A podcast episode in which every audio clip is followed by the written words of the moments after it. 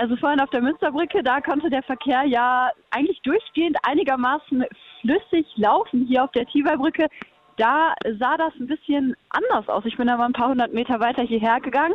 Und auch hier ist es ungefähr so, dass äh, pro Seite circa ja, 20 landwirtschaftliche Fahrzeuge da stehen und eben so ein bisschen den Verkehr blockieren. Auch hier sieht man viele Schilder, die sich eben gegen die Agrarpolitik der Ampel richten und auf die Relevanz der Landwirte hinweisen. Zum Beispiel ist zu lesen, ohne uns wärt ihr hungrig und ja, weitere Schilder.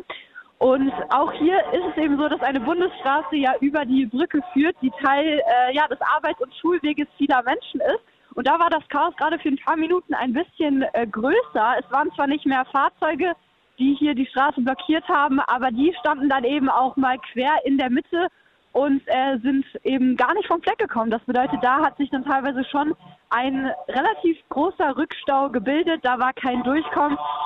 Die meisten Leute haben es aber ehrlich gesagt mit Humor genommen, haben einfach äh, die Landwirten zugeklatscht oder einfach laut Musik gehört. Also haben augenscheinlich das Beste draus gemacht und ja, die ganze Situation dauerte eben auch nur circa 20 Minuten, würde ich schätzen. Mittlerweile sind wieder die beiden Fahrspuren in der Mitte frei und da ist auch wieder ähm, flüssiger Verkehr. Also man kommt auch über die Tiberbrücke wieder ganz normal durch. Bis 9 Uhr ist diese Aktion ja noch angekündigt, aber ich denke, äh, das Gröbste haben die Autofahrerinnen und Autofahrer hier im Weserbergland hinter sich.